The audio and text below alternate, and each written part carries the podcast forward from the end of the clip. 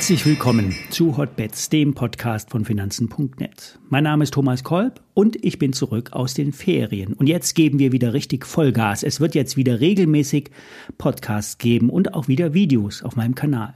Die heutige Sendung wird euch präsentiert von BNP Paribas Zertifikate. Und nun noch der Risikohinweis, der ist wichtig und auch gesetzlich vorgeschrieben. Alle nachfolgenden Informationen stellen keine Aufforderung zum Kauf oder Verkauf der betreffenden Werte dar. Bei den besprochenen Wertpapieren handelt es sich um sehr volatile Anlagemöglichkeiten mit hohem Risiko. Dies ist keine Anlageberatung und ihr handelt immer auf eigenes Risiko.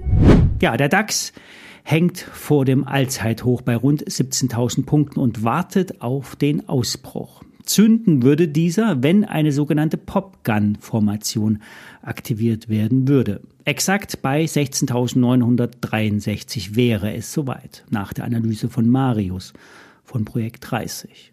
Der Schuss kann aber auch nach hinten losgehen. Bei 16.448 würde der Startschuss für eine Abwärtsbewegung eingeleitet werden. Dazwischen bleibt die Marke 16.750. Das war der Schlusskurs des letzten Jahres. Hier entscheidet sich, sind wir auf Jahressicht grün oder rot. Vielleicht noch etwas früh in diesem Jahr, trotzdem ein psychologischer Effekt.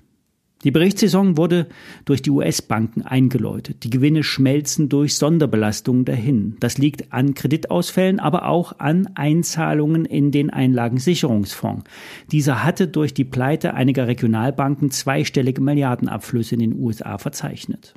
Die Wirtschaft wird durch die Banken weiterhin als robust eingestuft. Die Inflation könnte aber ein Problem bleiben, so JP Morgan-Chef Jamie Dimon.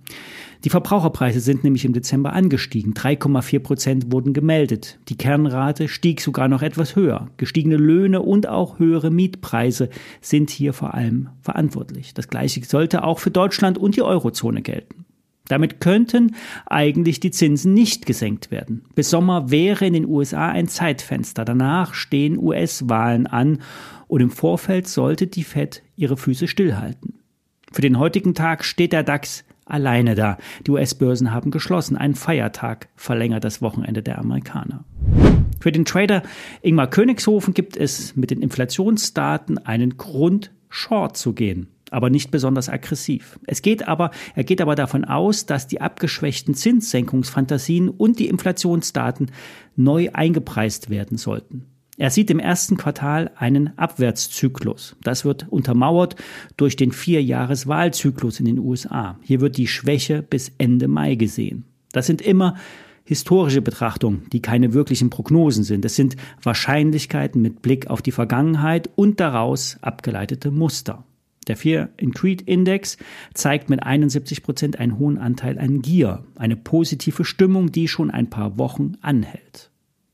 Aus charttechnischer Sicht sind wir in einer Konsolidierungsphase eingetreten. Wie eingangs gesagt, wäre der Bruch der 16.500er Marke eine Bestätigung für die Abwärtsstrecke. Die Popgun hat Ziele von 15.900 und 15.500 Punkten. 16.000 sind die Ziele von Ingmar Königshofen.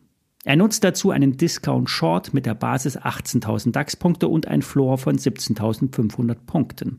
Das Papier hat aktuell einen Kurs von rund 3,33 Euro. Ich habe ein vergleichbares Produkt der BNP Paribas rausgesucht. Die WKN lautet Paula Emil 1 Martha Wilhelm Ulrich. Das Produkt hat einen Anspruch auf Auszahlung von 5 Euro wenn der DAX am 21. Juni unter 17.500 DAX-Punkten steht. Das sind in fünf Monaten 50 Prozent. Der Schein sollte aber nicht unbedingt bis Laufzeitende gehalten werden. Kleinere Gewinne können durchaus mitgenommen werden. Würden wir noch einmal das Hoch testen, kann nachgelegt, sprich zugekauft werden. Insgesamt darf die Position aber nicht zu groß werden.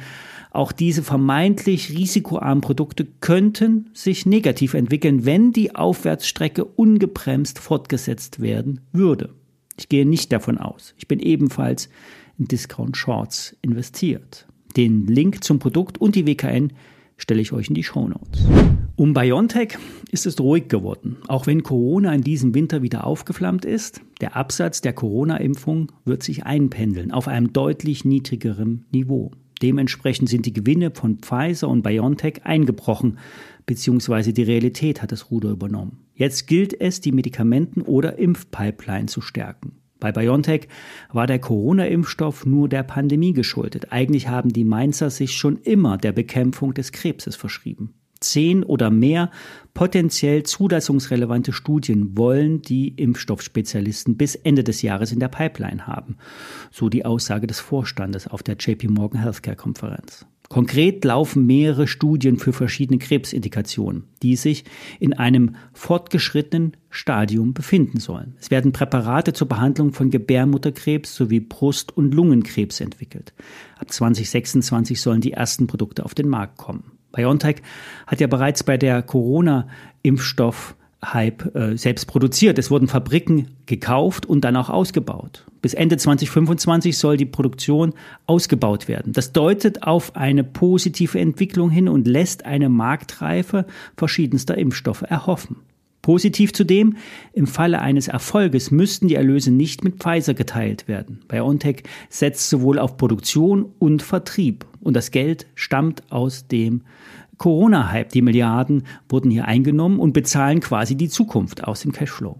Für das laufende Jahr werden drei Milliarden Umsatz erwartet. Im letzten Jahr waren es rund eine Milliarde mehr. Ab 2025 soll der Umsatz dann wieder steigen, dann mit kombinierten Impfstoffen und Onkologieprodukten. Vorausgesetzt, es klappt mit der Zulassung. Und hier könnte dann das Fast-Track-Verfahren genutzt werden, wenn es eine gesellschaftliche Notwendigkeit gibt. Bei Krebs ist das durchaus gegeben. Die Aktie steht bei rund 100 Dollar, 88,70 war das letzte Tief. Die Marktkapitalisierung von rund 22 Milliarden Euro wird durch sehr viel Cash abgesichert.